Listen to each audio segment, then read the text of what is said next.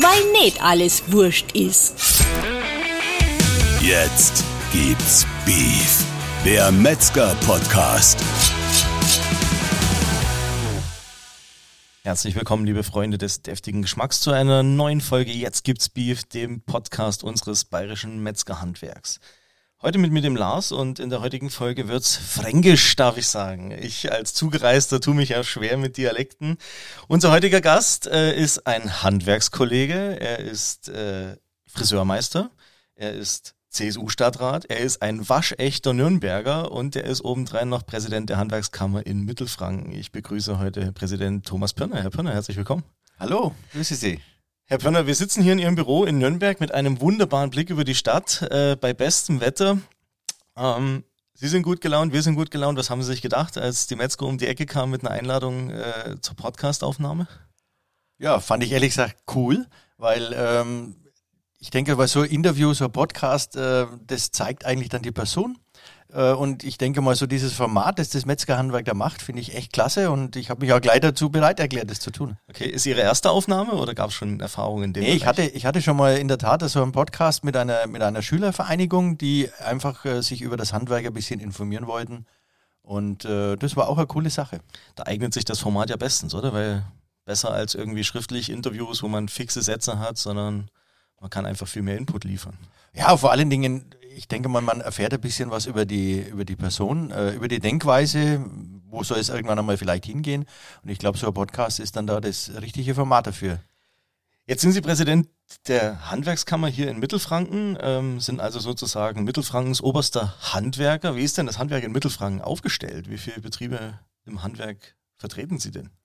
Ja, vielleicht nur mal so ein Zahlenbeispiel. Wir haben rund 22.000 äh, Handwerksbetriebe in Mittelfranken. Wir haben ungefähr 125.000 äh, Beschäftigte im, im Handwerk, davon rund 8.000 Auszubildende. Und äh, das gesamte mittelfränkische Handwerk erwirtschaftet einen, einen Jahresumsatz von 12,5 Milliarden Euro.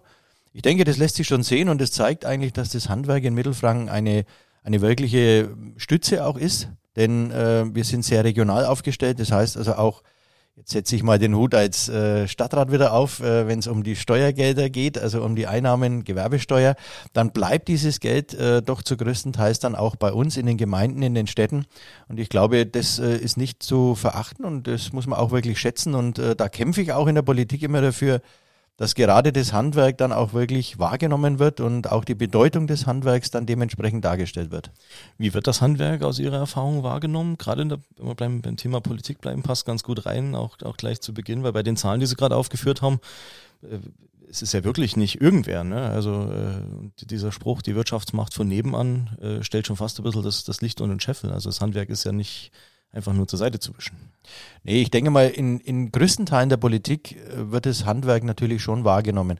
Was mich manchmal ein bisschen ärgert, ist, dass äh, gerade mal so vor Wahlen, ob das jetzt Bundestags- oder Landtagswahlen, dann wird natürlich immer die Nähe zum Handwerk gesucht. Wenn dann äh, die Wahl vorbei ist äh, und die Koalitionen dann irgendwo stehen, dann äh, wird manchmal das Handwerk ein Stück weit vernachlässigt. Und äh, das gilt es einfach auch äh, so aufrechtzuerhalten, dass wir also auch nach der Wahl weiterhin eben genau diese Wertschätzung dann erfahren von der Politik, äh, dass auch einmal investiert wird in das Handwerk, äh, insbesondere in die Bildung. Das ist mir persönlich immer sehr wichtig.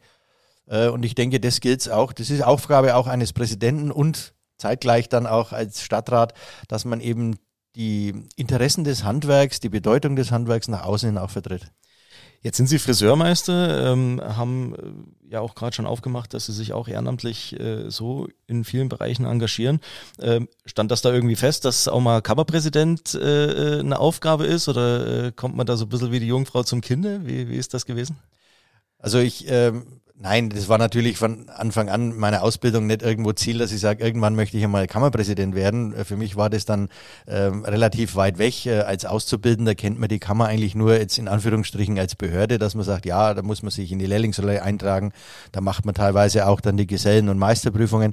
Aber äh, Ziel war es grundsätzlich nicht. Äh, wobei ich sagen muss, ich war selbst in meiner Ausbildung schon handwerkspolitisch aktiv, damals in der Innung habe mich da um die berufliche Bildung dann gekümmert, wechselte dann in den Prüfungsausschuss Und von da aus ging es dann eigentlich so peu à peu weiter. Also ich sage mal, ich habe diese Karriereleiter dann bis zum Kammerpräsidenten von der Pike auf regelrecht gelernt. Okay. Ähm, Herr Bönner, jetzt sitzt das Metzgerhandwerk vor Ihnen. Ähm, welche Rolle spielt denn das Metzgerhandwerk in Mittelfranken oder auch für Sie ganz persönlich? Ähm? Also für mich ganz persönlich als bekennender Fleischesser ähm, eine ganz große Bedeutung. Und ähm, was mich dann auch manchmal immer so ärgert, dass äh, das Metzgerhandwerk immer irgendwo in eine gewisse Verbindung gebracht wird mit Bildern. Äh, das heißt, ich meine damit, dass man sagt, ein Metzger, den stellt man sich vor jetzt in einem, ich sage mal, weißen Kittel irgendwo, teilweise blutverschmiert mit dem Messer in der Hand, der dann gerade irgendwo so aus dem, aus dem Schlachthaus irgendwo rennt. Und äh, gerade das Gegenteil ist eigentlich der Fall. Wenn man sich heute die modernen Metzgereien anguckt, äh, mit, mit, äh, mit welcher mit welcher Agrippie die da arbeiten, mit, äh, mit welcher Leidenschaft äh, das gemacht wird und vor allen Dingen auch mit, mit welcher Sorgfalt da gearbeitet wird, dann ärgert mich das dann schon, dass in der, äh, in der Gesellschaft manchmal immer dieses, dieses ich sage es jetzt einmal nicht falsch verstehen, dieses böse Bild des Metzgers irgendwo dargestellt wird, das ganz und gar nicht mehr stimmt. Schon lange nicht mehr und hat eigentlich auch noch nie gestimmt, weil der Metzger hat eigentlich immer äh, einen guten Ruf gehabt, aber man hat das irgendwo in der Gesellschaft so verortet, dass man sagt, oh, der Metzger, oh, schwierig. Und was mich als zweites noch ärgert, ist, wenn ich dann so mal in die Bildung jetzt wieder, das mein Steckenpferd ist, in die Bildung einsteige, ähm, dann wenn ich mal nachfrage, könnten Sie sich vorstellen, dass Ihr Sohn oder Ihre Tochter das Metzgerhandwerk erlernt, dann ernte ich erstmal immer wegen so große Augen. Wenn ich aber dann nachfrage, aber sind Sie nicht auch irgendwo daran interessiert, dass Sie qualitativ hochwertig gutes verarbeitetes Fleisch dann irgendwo auf dem Teller haben möchten, äh, dann kommt natürlich ein ganz klares Ja. Und da ist manchmal immer für mich so diese, diese, dieser Widerspruch in sich in der Gesellschaft und den gilt es eigentlich einmal ein bisschen auszuräumen und Vielleicht dient ja auch ein bisschen dieser Podcast dazu, dass man, dass man den ein oder anderen einmal wachrütteln kann und äh, dass der wirklich darüber überlegt, nachdenkt, wo kommt denn das dann wirklich her, das Fleisch, wie wird das dann verarbeitet und ähm, was verbinde ich dann letztendlich mit dem Metzger. Kurzum, äh, ich finde den Metzgerberuf super. Meine Urgroßeltern äh, hatten eine Metzgerei, also das heißt, ich bin ein bisschen vorbelastet. Äh, bin aber dann ins Friseurhandwerk eingestiegen. Also insofern, ähm, Metzgerhandwerk äh, ist für mich äh, ein ganz tolles Handwerk. Hat ja auch was mit Klingen zu tun im gewissen Maße. Äh, ja, ja, im gewissen Maße, ja. Okay. Ähm, das, was Sie gerade angesprochen haben, also erstmal vielen Dank auch für den, für den, für den Zuspruch zum Metzgerhandwerk. Äh, sozusagen noch ein Promi mit Metzger-Background sozusagen, wenn Sie sagen, auch familiär, auch wenn es vielleicht schon ein bisschen weiter zurückliegt. Ähm, aber da muss ich jetzt noch mal ein bisschen drauf einsteigen, auch bei diesem Thema Ausbildung, weil es jetzt gerade so schön reinpasst. Wir waren uns zwar einig, dass wir gar nicht politisch werden wollen, aber ja. jetzt, jetzt muss ich doch die Frage stellen, weil äh, das, was Sie aufmachen, ist ja tatsächlich ein Problem, was, was ja nicht nur das Metzgerhandwerk beschäftigt, sondern ich glaube, das Handwerk generell. Bis auf wenige Ausnahmen äh, beklagen, glaube ich, fast alle Gewerke die, die, die Zahl der Azubis. Äh, das, da, da können wir, glaube ich, einmal durch die, durch die Bank alle hernehmen. Ähm, wo ist denn unsere Gesellschaft da falsch abgebogen? Äh, weil der Begriff Handwerk hat goldenen Boden, etwas mit den Händen erschaffen. Äh, wieso, wieso, oder wo sehen Sie da die Probleme? Also das ist jetzt so meine persönliche Wahrnehmung. Ich, ich, ich sehe oder sah die Probleme eigentlich schon so in den, in den 60er, 70er Jahren. Da herrschte immer so dieses Bild, äh, mein Kind, meine Kinder sollten es dann in der Zukunft mal besser haben und waren dem Glauben verfallen, wenn man einen höheren Bildungsabschluss hat, also sprich äh, mittlere Reife, gar Abitur, dass man dann äh, seinen beruflichen Wertegang dann deutlich verbessern kann und auf der sicheren Seite ist. Ähm, das war von der Politik teilweise auch so gewollt. Ähm, und ich glaube, daraus resultierte dann, dass man sagt, also lieber dann so der, der Mensch im Büro, äh, mit, einem, mit einem guten Einkommen und äh, ich muss mir, ich sage mal, die Hände nicht schmutzig machen und alles andere können dann die machen, die vielleicht äh, keinen oder einen geringeren Bildungsabschluss haben. Ich glaube, da wurden in der Gesellschaft schon Fehler gemacht. Es hat sich dann aber so im Laufe der Zeit gezeigt, weil sich das Handwerk natürlich auch weiter und fortentwickelt hat, hat sich gezeigt, dass äh, Handwerk durchaus ein extrem attraktiver Berufszweig ist ich gebe aber auch zu, äh, wir sind immer noch ein bisschen so mit dem Image behaftet. Da muss man viel arbeiten, da wird man teilweise schmutzig. Äh, Technologie findet da im Handwerk überhaupt nicht statt äh, und Bezahlung, naja, manchmal so mittelmäßig. Alles Vorurteile. Alles Vorurteile und das kann ich auch wirklich widerlegen. Ich kann es auch bestätigen, dass das nicht so der Fall ist, denn ich kann genug Beispiele dann auch bringen, dass es vom Auszubildenden bis zum hervorragenden Unternehmer bis zum Mittelständler dann es Menschen geschafft haben, äh, die heute in der Gesellschaft teilweise deutlicher und besser angesehen werden, als es vielleicht äh, in so manchen akademischen Karrieren dann der Fall ist. Ist ja auch in Zukunft dann irgendwann mal spannend, oder? Wer dann unsere Rohrleitung wechselt oder unser Auto repariert, äh, wenn, wenn dann keiner mehr sich findet, der es machen will. Und wir hoffen, dass wir mit, mit dem Format hier auch ein bisschen was dazu beitragen können, äh, dieses Bild natürlich außen zu drehen. Also gerade bei den jungen Leuten, die uns hoffentlich zuhören, ihr da draußen.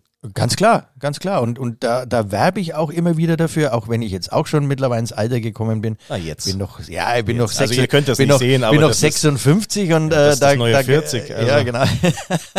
da, da gehört man aber doch, wenn man mit den jungen Leuten spricht, die sagen, ja, das war schon ein älterer, der dabei war.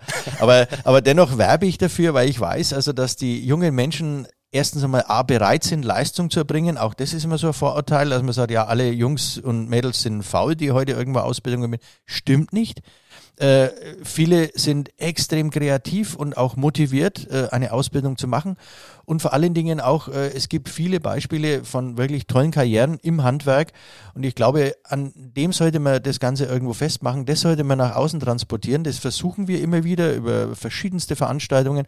Und darum bin ich auch dankbar, dass es so ein Format äh, aus dem Metzgerhandwerk gibt, dass man so einen Podcast hat, wo man mal locker über diese Dinge dann auch sprechen kann, ohne dass das jetzt zu politisch wird. Oder vorgefertigt irgendwo ist. Nö, gar nicht. Also wir haben ja, das können wir auch mal sagen, kein Skript hier vor uns liegen, sondern wir Genau. unterhalten uns einfach ganz locker.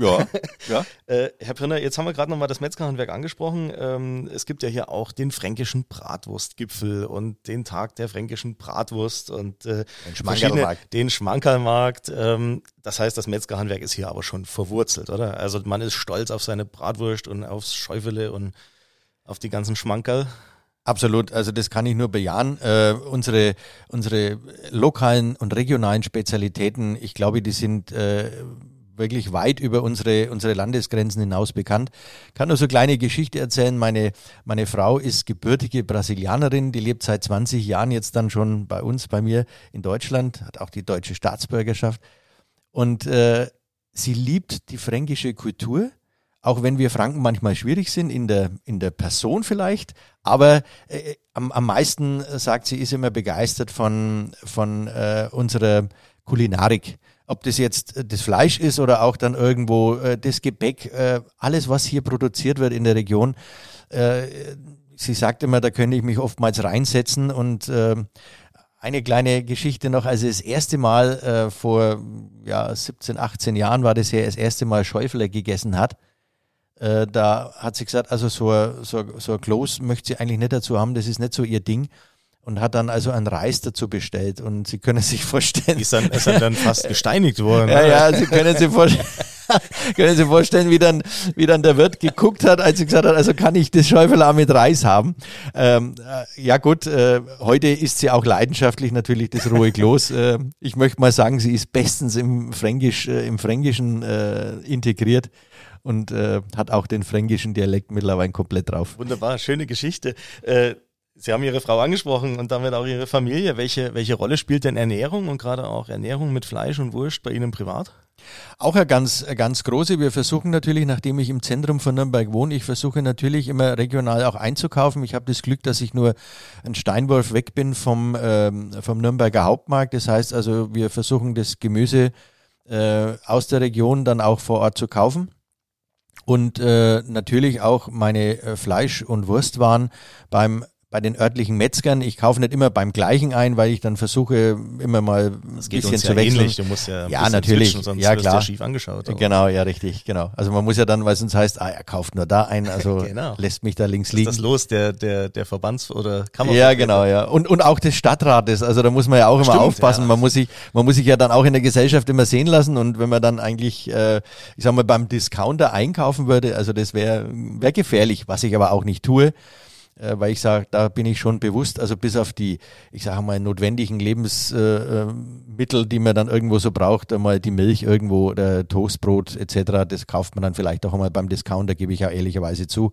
Da will ich nicht päpstlicher wie der Papst sein, aber ich sage mal ich glaube, da würde auch derjenige lügen, der sagt, er macht's gar nicht. Natürlich, Also, natürlich. Also da muss man schon auch fair sein und wo ich sage, ja, okay, also ich bin jetzt äh, keiner, der sagt, ich meide Discounter nur irgendwo, um die Political Correctness dann irgendwo zu wahren. Nein, das stimmt nicht. Klar, wir kaufen auch einmal im Discounter dann die Sachen ein, ob das Süßigkeiten sind etc.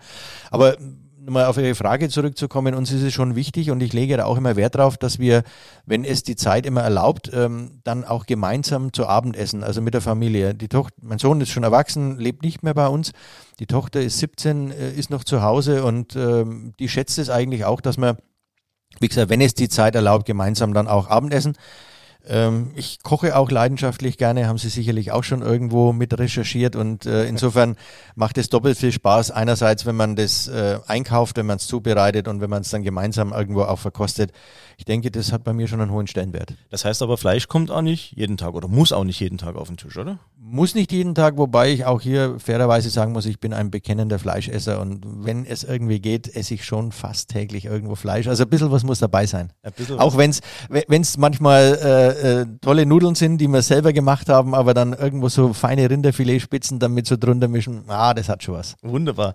Das heißt, Sie schwingen auch daheim den Kochlöffel oder äh, wer hat da sozusagen in der Küche die Hosen an? Ich habe ein bisschen was gelesen vorher, aber Äh, ja, wollen wir mal so sagen, ich bin, ich bin sehr systematisch in meiner Küche. Also bei mir muss es immer nach System gehen. Äh, meine Frau ist da eher wegen so die Kreative, da geht es ein wenig lockerer und äh, wir ergänzen uns da. Das heißt also, ich bin dann derjenige, der dann das alles zubereitet und meine Frau ist dann die Kreative, die das dann irgendwo gestaltet. äh, das habe ich aber tatsächlich vorher gelesen. Das muss ich euch draußen kurz erklären. Wir sitzen hier in einem top aufgeräumten, modernen Büro. Ich glaube, Sie sind auch dafür bekannt, dass Sie sehr, sehr ordentlich sind und Ja. sehr, sehr geradlinig. Kommt das also ein bisschen aus dem Jetzt, das habe ich mir vorher gestellt, die Frage so aus dem Friseurhandwerk, wo man sagt wirklich akkurat und das war das Erste, was ich damit auch verbunden habe oder ist das einfach nur ein persönlicher Wesenszug? Also wenn Sie meine Eltern jetzt fragen würden, dann würden die sagen, ich war als, als Kind, als Jugendlicher ein Erzschlamper. Also überall, wo ich, äh, wo ich, äh, ja genau, überall, wo ich, wo ich äh, gestanden bin oder gesessen bin, da habe ich mal Zeug irgendwo liegen lassen und meine Eltern, insbesondere die Mutter, musste das also immer wieder aufräumen, musste mir hinterherräumen.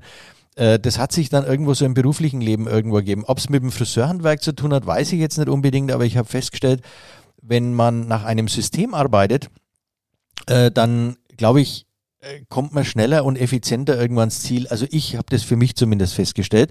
Es gibt ja Leute, die leben da so im, im kontrollierten Chaos, gibt's auch, äh, und finden dann trotzdem die Sachen. Aber ich habe für mich festgestellt, wenn ich nach einem gewissen System arbeite und wenn das aufgeräumt ist, ich bin ein Freund äh, von einem wirklich dann abends leeren Schreibtisch. Äh, das muss dann auch weg sein, weil dann habe ich irgendwo so das Gefühl, ich habe meine Arbeit erledigt und ich kann mich anderen Dingen irgendwo widmen. Äh, aber ich möchte das nicht jetzt verurteilen, wenn jemand sagt, ich habe ein anderes System. Wie gesagt, meine Frau ist da etwas kreativer. Die legt dann auch einmal irgendwas so auf, äh, aufeinander und äh, wartet dann, ob sich vielleicht von selber irgendwo erledigt. aber sie, Das ist das sie, brasilianische ja, Blut sozusagen. wahrscheinlich. Sie ist aber auch erfolgreich in ihrem Job und versucht äh, das also jeden Tag irgendwo erneut äh, da erfolgreich zu sein und das schafft sie auch und ja, da sind wir eigentlich sehr konträr in der, aber trotzdem passt es irgendwo zusammen. Okay, das heißt also, die Küche sieht, wenn Sie gekocht haben, nicht aus wie ein Schlachtfeld, sondern die kannst du im Prinzip direkt wiederverwenden. Auf, absolut. Also da bin ich echt der Freund äh, davon, dass ich sage, ich, äh, wenn ich dann was benutzt habe, das ich dann nicht mehr brauche, weil es einfach nicht mehr zugehört, dann wird es sauber gemacht und wird also gleich wieder zurückgelegt und äh, dann ist die Küche hinterher eigentlich fast schon wieder sauber. Okay, Stichwort Schlachtfeld. Jetzt wäre der Frage, weil wieso kommt er jetzt mit dem Stichwort um die Ecke? Es gibt ja in der Z, im, im ZDF ein, ein Kochformat, das nennt sich die Küchenschlacht. Und äh, über das sind wir auch zur heutigen Aufnahme gekommen, denn äh, ich bin darauf aufmerksam gemacht worden, dass der Herr Pirner da teilgenommen hat. Äh, mit welchem Gericht darf er gleich selber sagen und wie es gelaufen ist. Ähm, wie war das denn mit der Küchenschlacht und, und diese ganze Geschichte? Ja, das war, ich sag mal, der Pandemiezeit irgendwo geschuldet. Man hat ja dann doch einmal ein bisschen mehr äh, Freizeit gehabt und äh, ich schaue mir solche Kochsendungen schon immer gerne an, habe es meistens aufgezeichnet und abends dann einmal geguckt. Aber so in der Pandemiezeit war es dann so, dass man zu Hause war, die ganze Familie, ich dann diese am Nachmittag diese Küchenschlacht geguckt habe und habe dann vielleicht auch ein bisschen große und dicke Lippe riskiert, indem ich dann irgendwo mal gesagt habe, naja, das kann er auch noch kochen, was der da gemacht hat. Und dann hat die Tochter so im Hintergrund gesagt, naja, also äh, nicht immer nur den Mund aufreißen, sondern auch einmal dann selber was machen. Äh, das traust du dir eh nicht. Und just in dem Moment kam dann die Einblendung, äh, wenn du auch einmal gerne dabei sein möchtest, dann bewirb dich doch. Und er sagt, ja, jetzt hast du die Chance, komm, mach. Und das habe ich dann getan. Ähm, ohne dass ich mir jetzt irgendwo da große Hoffnungen gemacht habe. Und irgendwann so zwei Wochen später bekomme ich einen Anruf aus Hamburg von der Regie, ähm, die würden mich gerne haben. Und so hat sich das dann ergeben. Ich wusste damals aber ehrlich gesagt nicht, dass das doch viel Arbeit ist, weil man muss ja A, die Rezepte dann vorbereiten, man braucht Alternativrezepte, man muss wirklich wie eine Art Kochbuch schreiben, weil man ja genau beschreiben muss, was man macht, wie man es macht.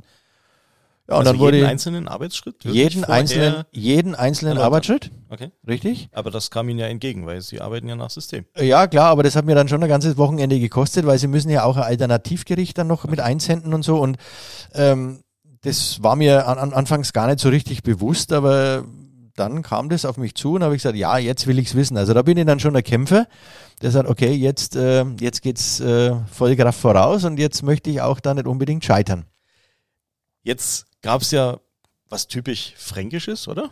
Fleisch? Ja, genau, ja, ja, genau. Das, äh, das erste Gericht ist immer in der Küchenschlacht das sogenannte Leibgericht. Also da kann man sich was aussuchen. Am Montag, ne? Ist das Am Montag ist es ja. immer und äh, ich habe mir dann eben die fränkischen Fleischküchler ausgesucht. Äh, das Besondere an den fränkischen Fleischküchlern ist, dass ähm, neben dem Hackfleisch also auch noch äh, ein äh, Nürnberger Bratwurstgeheck mit beigemengt wird.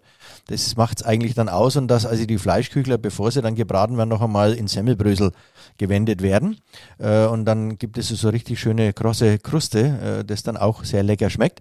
Äh, allerdings muss ich sagen, war der Juror äh, am ersten Tag der Alexander Hermann, ein Zwei-Sterne-Koch aus Franken und die Hamburger haben schon gesagt, Thomas, mutig von dir, denn Alexander Hermann weiß, wie fränkische Fleischküchler schmecken müssen. Das kann deftig in die Hose gehen.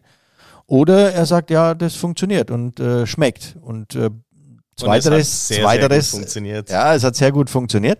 Wobei das Schwierigere bei mir eigentlich war, die Bratkartoffeln zu machen. Denn Bratkartoffeln klingt vielleicht in erster Richtung Kunst. einfach. Aber mit rohen, mit rohen Kartoffeln dann, äh, ich sage mal, wirklich leckere Bratkartoffeln zu, zu braten, ist nicht ganz einfach und erfordert auch ein bisschen an Fingerspitzengefühl, dass sie nicht, ich sage mal, nicht zu roh sind auch nicht verbraten sind, dass sie nicht lätschig werden, sagt man bei uns in Nürnberg, äh, oder dass sie halt dann wirklich schmacklich dann äh, gut rüberkommen. Und Sie haben es jetzt gerade schon angesprochen, es hat wunderbar funktioniert. Ich glaube, Sie sind sogar als Tagessieger äh, dort hervorgegangen. Also wenn man es so nennen darf, ich glaube, Begriff dem äh, oder, oder per se den Begriff Tagessieger gibt es in der Küchenschlacht nicht. Aber ich glaube, das war sofort das erste Gericht, ne? Und da ja, also, Alexander Herrmann, ich habe es glaube ich gelesen, ne? Also ich glaube, so gut hat er hat er noch nie gegessen oder lange nicht gegessen. Irgend sowas in der Richtung hat er gesagt. Ja, so, so hat er es formuliert und äh, das war wirklich, äh, ja, ich sag ich fühlte mich da schon ein bisschen da gebauchpinselt, wenn ein, ein, ein Zwei-Sterne-Koch dann solche Aussagen tätigt. Das ja, hat mich schon ein bisschen stolz gemacht, das darf man ehrlich zugeben, äh, weil es hätte, wie gesagt, auch in die Hose gehen können. Also er sagt, na ja, hm, kann ich, kann ich gut verstehen. Äh, wie war das mit der Vorbereitung? Kann Ihre Familie noch Fleischküchle sehen? Äh, momentan nicht, aber wir haben, wir haben jetzt nächste Woche einen äh, sogenannten äh, digitalen äh, Genuss, äh, eine, eine digitale Genussverkostung und da haben wir mich gebeten, ob ich nicht äh, bereit wäre, da ein paar Fleischküchle zu machen die dann eben äh, verschickt werden und die dann über diese, über diese digitale Plattform dann auch äh, verkostet werden können. Also äh, meine Familie muss am Wochenende wahrscheinlich nochmal dran glauben und muss mit mir gemeinsam Fleischküchle machen. Das heißt, beim digitalen Genussabend Fleischküchle persönlich vom Präsidenten gebraten für alle, die da teilnehmen. Genau. Wunderbar. Wird der irgendwo übertragen oder ist das einfach nur eine, eine, eine interne Veranstaltung? Äh, das weiß ich jetzt gar nicht, ob, ob, er, ob er übertragen wird, äh, aber kann ich mich erkundigen? Das kann man, das kann man rausfinden, aber ich glaube schon, ja. Okay, also irgendwann werden wir uns als Metzgerhandwerk, da muss ich mal über unseren Landesinnungsmeister äh, an Sie nochmal herantreten. Irgendwann müssen wir uns mal diese Fleischküchle sozusagen persönlich einer, einer Qualitätsprüfung äh, unterwerfen. Ja, das, gerne. Das werden wir gerne. irgendwann tun, Herr Pirner. Die Herausforderung nehme ich an. Herr Pirner, ähm, apropos Herausforderung, hier stehen einige äh, Dinge in Ihrem Büro, ähm, wo ein wunderschönes rotes Club-Logo drauf äh, gedruckt ist. Äh, ich sehe hier ein schönes, ein schönes Flugzeugmodell, einen wunderbaren Fußball. Ähm, Sie sind sportbegeistert und Sie sind 100% Klubberer, oder? Ich bin ein waschechter Klubberer seit, seit meiner Kindheit. ich bin mit zehn Jahren das erste Mal ins Stadion äh, gegangen und seitdem bis zu meinem heutigen Tag äh, begleitet mich der Club mit allen Höhen und Tiefen. Äh, und ich sage immer so spaßhalber, wenn man fürs Leben was lernen möchte, dann wird man Glubberer, weil dann bekommt man wirklich alles mit, äh, die Höhen und auch die Tiefen, also die Freude äh, und auch die Tränen, alles äh, habe ich schon miterlebt und äh, das macht es letztendlich dann auch aus und äh, sportbegeistert bin ich äh, fast für alle Sportarten. Wie weh tut's, dass der Club noch nicht in der Bundesliga wieder spielt? Kommt noch. Kommt noch? Kommt noch. Also für mich als, als, als Bayern-Fan, ich habe gesagt äh, in, in, der, in der Vorbesprechung, ich habe Gott sei Dank weit genug Abstand zu Ihnen hier, weil äh, ich als Bayern-Fan, unser Landesinnungsmeister aus Fürth für euch da draußen, das ist, glaube ich, so wie Köln und Düsseldorf, oder? Ja, also ich, ich habe ja noch das Problem, dass Ihr Landesinnungsmeister bei mir im Vorstand sitzt äh, und ähm, ah, der sitzt auf der anderen Tischseite. Der sitzt oder? auf der anderen Tischseite und äh, momentan muss ich mit. momentan muss ich aber ein bisschen ruhig sein, weil äh, Fürth spielt ja bekanntlich, glaube ich, in der ersten Liga, habe ich irgendwo gelesen. Und, Zumindest ähm, mal für 34 Spieltage. Genau, genau. Nee, aber am Rande, also auch äh, bei aller, äh, ich sage mal, Sticheleien, die wir zwischen Nürnberg und Fürth immer haben, also die Förder, das muss ich an der Stelle wirklich sagen, haben es auch verdient, haben eine tolle Saison gespielt. Und da bin ich Sportsmann genug, dass ich sage, nee, wenn jemand diese Leistungen auch bringt, dann hat er es verdient, in der ersten Liga zu spielen. Und auch der FC Bayern, auch wenn es mir manchmal schwerfällt, ja, okay, das ist natürlich die Top-Mannschaft äh, in Deutschland oder fast in Europa. Und äh, ja, da müssen wir noch ein bisschen dran arbeiten, aber auch da bin ich immer zuversichtlich, dass wir es wieder schaffen, irgendwann demnächst in der ersten Liga dann als erster FC Nürnberg dann zu spielen. Wir freuen uns drauf, weil das macht's ja eigentlich aus, oder? Also zu einem Derby zu gehen, es gibt nichts Besseres eigentlich. Ja klar und und äh, mir gefällt auch dann im Vorfeld schon immer, wie gesagt, diese kleinen Sticheleien, äh, dass man sich gegenseitig ein bisschen disst, sagt man heute.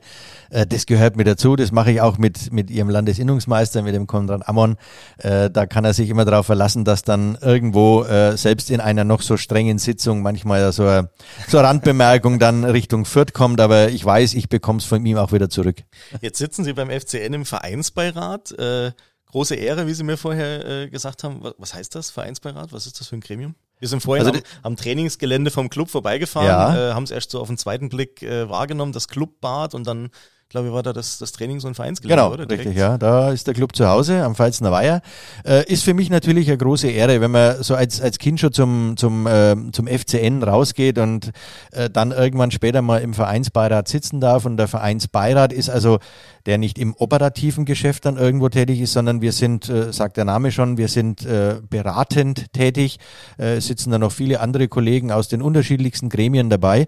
Äh, ich finde diese, dieses Format eigentlich sehr gut, weil man von außen her auch viele Meinungen äh, auch mit in den Verein mittragen kann und, und äh, transportieren kann. Auf der anderen Seite hat jeder von uns natürlich auch ein relativ großes Netzwerk. Und das gilt es eigentlich dann auch äh, für den Verein zu nutzen. Und ich glaube, insofern ist diese, dieser Vereinsbeirat schon ein Gremium, das, glaube ich, ein wichtiger Baustein äh, in der, in der Sportlandschaft äh, dann beim FCN dann irgendwo ist. Und ähm, ich werde oder ich em, empfinde, dass man schon immer wertgeschätzt wird mit seiner Meinung, die man damit einbringt, die nicht unbedingt immer rein das Sportliche irgendwo äh, in den Vordergrund stellt, weil ich sage, das maße ich mir nicht an, dann irgendwo eine Mannschaft aufzustellen oder was, ist auch gar nicht meine Aufgabe. Aber einfach alleine die Meinung von außen einmal mit einzubringen, das Netzwerk zu nutzen, ich glaube, das ist sehr effektiv den FCN. Zeigt aber auch, als Handwerker geht es auch bis ins Beiratsgremium äh, sozusagen eines, eines Profisportvereins, oder? Also ja. auch das äh, ist ja draußen vielen dann irgendwo nicht bewusst. Ne? Sie haben es ja vorhin Richtig. selber angesprochen, der Handwerker sozusagen, hm, jeden Tag, ne, triste Arbeit und so. Nee, von wegen. Also ich glaube, genau. der Arbeitstag ist oder, oder generell ihre, ihre, ihre Woche ist äh, schwer abwechslungsreich. Absolut. Und das macht bei mir äh, die Freude auch an dem, an dem ganzen äh, Beruf oder Berufen, wenn man es so nennen will. Wo ich sage, auf der einen Seite natürlich in erster Linie vertrete ich die Interessen des Handwerks als Kammerpräsident. Es macht auch Spaß, äh, ich sage mal, als Stadtrat, als wirtschaftspolitischer Sprecher äh, meiner, meiner Fraktion auch ein bisschen in der Stadt mitzugestalten. Und wenn man dann, äh, ich sage mal, on top auch noch äh, bei seinem Lieblingsverein im Beirat sitzt und auch vielleicht äh, die ein oder anderen Akzente setzen kann, äh, das ist einfach super, das macht's aus, das ist abwechslungsreich und äh, macht wirklich Spaß. Jetzt muss ich doch noch eine politische Frage stellen, weil Sie es gerade auch als äh, die, die, Position als Stadtrat ne, oder das Amt als Stadtrat angesprochen haben. Äh, unsere Wahlen im Herbst, wie, wie stehen Sie dazu? Was, was wünschen Sie sich für Deutschland nach, nach September? Wenn wir Also mal diese ganze Corona-Geschichte jetzt ausblenden, die hoffentlich irgendwann mal wieder in ein Stück weit Normalität, wobei ich den Begriff gar nicht verwenden möchte, äh, mündet. Aber was, was wünschen Sie sich so für Deutschland und auch fürs, fürs Handwerk? Also ich, ich wünsche mir, ich mir auf jeden Fall eine, eine stabile äh, Regierung, wie auch immer die jetzt dann gestaltet wird, äh, das möchte ich jetzt gar nicht groß kommentieren, weil ich sage, das muss letztendlich der Wähler entscheiden, äh, was er dann, äh, dann auch wirklich haben will. Ich wünsche mir, wie gesagt, nur eine, eine stabile Regierung, eine stabile Koalition, weil ich denke, das wird es auch geben. Und vor allen Dingen auch, dass ähm, das Handwerk weiterhin, wie gesagt, in der Politik diesen Stellenwert dann auch hat und erfährt äh, dass es nicht nur bei Wahlversprechen bleibt, sondern dass auch die Politik dann äh, diese Dinge, diese Versprechen hinsichtlich des Handwerks dann auch umsetzen. Der Zentralverband des deutschen Handwerks hat ja seine Wahlprüfsteine dann auch aufgestellt. Äh, und ich denke, die gilt es dann auch äh, politisch abzuarbeiten. Und äh, wenn das der Fall ist, dann wäre das eigentlich mein Wunsch äh, an die Regierung, wie auch immer die aussehen wird, das entscheidet der Wähler, ähm, dass das einfach eingehalten wird und es nicht nur bei Wahlversprechen bleibt. Okay, äh, das war jetzt schon fast die Antwort eines Politikers, das muss ich ehrlichweise so sagen. ähm, war aber eigentlich ein schönes Schlusswort, Herr Pirner. Äh, wir sind schon fast am Ende unserer Aufnahme. Ja, Ähm, leider. Äh, War mir schön. Hat's, mir hat's wahnsinnig Spaß gemacht. Ähm, Mir auch. Äh, wir haben eine kleine Tradition eingeführt, nämlich äh, wir brauchen ja irgendwo nochmal zum Abschluss den Bezug zum Metzgerhandwerk. Und äh, da haben wir uns einen kleinen Satz einfallen lassen, den Sie für mich jetzt bitte vervollständigen. Mit dem Metzgerhandwerk verbinde ich Den puren Genuss. den puren Genuss. Drei klare Worte, besser geht's nicht. Herr Pirner, ich sag herzlichen Dank für die Aufnahme. Gerne. Super, dass Sie dabei waren. Ähm, wir bleiben uns sowieso verbunden. Äh, Absolut. wir als Verbandsvertreter, Sie als, als Kammervertreter, wir arbeiten ja ohnehin Hand in Hand. Ich glaube, ohne uns beide geht's nicht. Auch das muss man den Betrieben draußen, die zuhören, nochmal sagen, ne, wenn man auch da mal wieder ein bisschen, ein bisschen mal kritisch beäugt wird. Klasse, dass Sie dabei waren. Vielleicht war es auch nicht die letzte. Wir kommen gerne wieder. Erstens, Ja, wenn, der wenn vielleicht, wenn der äh, FCN wieder in der ersten Bundesliga, dann lade ich Sie ein, äh, dann äh, schauen wir das Derby vielleicht Das, gemeinsam. das habt ihr gehört und dann streamen wir live sozusagen vom Derby, wenn der FC Bayern in der 89. Minute das 1 zu 0 schießt. So, jetzt beende ich diese Podcast-Aufnahme. Lieber Herr Pirner, herzlichen Dank. Gerne. Äh, bleiben Sie gesund und bis bald. Und an euch da draußen, wir freuen uns, wenn ihr auch beim nächsten Mal wieder einschaltet, wenn es heißt, jetzt gibt's Beef, der Podcast unseres Metzgerhandwerks. Macht's gut. Weil nicht alles wurscht ist. Das war Jetzt gibt's Beef. Der Podcast des Bayerischen Metzgerhandwerks. Darf's ein bisschen mehr sein? Mehr Infos gibt's natürlich auch zum Nachlesen auf www.metzgerhandwerk.de.